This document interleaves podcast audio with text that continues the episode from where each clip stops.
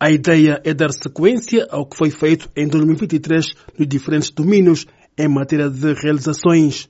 O maior partido na oposição, a UNITA, prefere olhar para a realidade atual para concluir que o sofrimento do povo na região traduz o fraco impacto dos programas governamentais. O governador da Willa, Nuno Mahapi, reconhece existir ainda um caminho longo a percorrer para colocar as políticas públicas ao serviço das populações, mas diz estar no rumo certo para, em 2024, atender às preocupações das comunidades. Estão em curso projetos que vão fortalecer as nossas infraestruturas e serviços técnicos, desde, desde estradas até serviços essenciais. Esse esforço visa criar uma Willa mais conectada, resiliente e preparada para o futuro. Visão diferente tem o secretário provincial da UNITA na Willa, Augusto Samuel, que analisa as realizações propaladas pelas autoridades que contrastam com a realidade da população.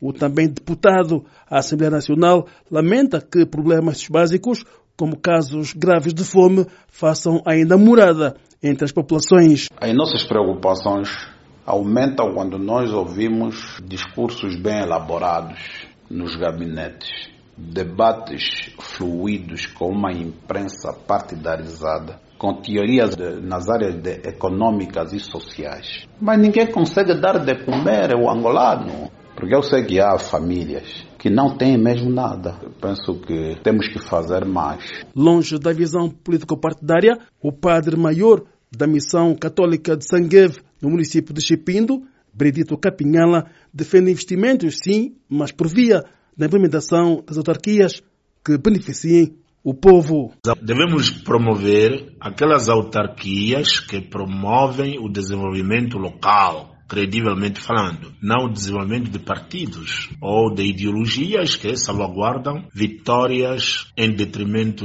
do povo, vitórias com um povo vencido. O economista João Tito Cota, perante o início de mais um ano, sugere das autoridades mais atenção aos setores da educação e saúde como pilares fundamentais de um país que se quer destacar. Para haver desenvolvimento no país, eh, os orçamentos gerais têm que refletir imenso no, no setor social, nomeadamente a educação e a saúde, porque é a educação que é fator de desenvolvimento, é a educação que pode garantir-nos o melhor capital humano possível e então, sendo assim, nós auguramos eh, melhor gestão. A Voz da América, Lubango, Teodoro Albano.